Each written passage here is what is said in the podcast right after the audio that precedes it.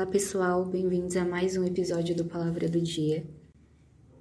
E hoje nós vamos falar sobre o não de Deus que nos cura. Eu imagino que assim como eu, você já tenha recebido um não da parte de Deus. E eu quero começar com uma pergunta: Como você reagiu a esse não? Como têm sido suas reações diante dos nãos de Deus? Hoje nós, nosso exemplo vai ser Paulo. Lá em 2 Coríntios, no capítulo 12, no verso 8, Paulo diz que orou três vezes para que uma situação deixasse de acontecer. E qual era essa situação? Nos versos anteriores, ele fala sobre um homem que teve revelações de ir ao terceiro céu e tal. E ele diz que de um homem assim, que teve essa experiência, ele se gloriaria, mas dele mesmo não. E para ele não se gloriar nele, foi-lhe dado um espinho na carne, que gerava grande sofrimento sobre ele, o qual ele orou três vezes para que se desviasse. E qual foi a resposta de Deus?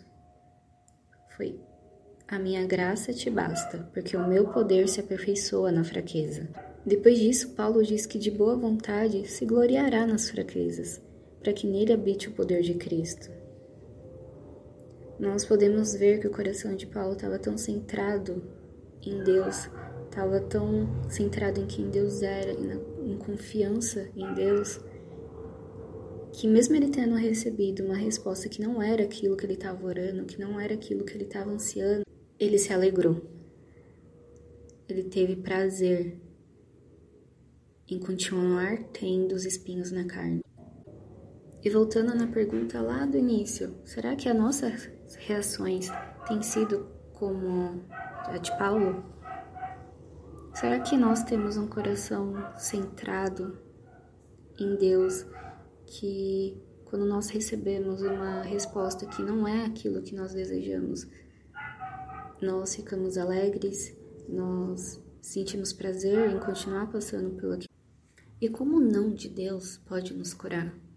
Ele nos de uma autodependência, de querer ter o controle. Ele nos cura de um medo, de não saber como reagir, de não saber como agir. O não de Deus, ele é muito mais profundo do que uma simples resposta. Por isso eu quero te convidar nesse dia, junto comigo, não só você, mas eu também, a nós buscarmos ter um coração centrado em Cristo, centrado, centrado em Deus. E se você gostou desse episódio e dos anteriores também, compartilhe com seus amigos, com seus familiares e que nós possamos juntos levar o Evangelho de Cristo para outras pessoas. Não deixe de nos seguir nas redes sociais, estamos no Facebook, no Instagram. E fiquem com Deus e até a próxima.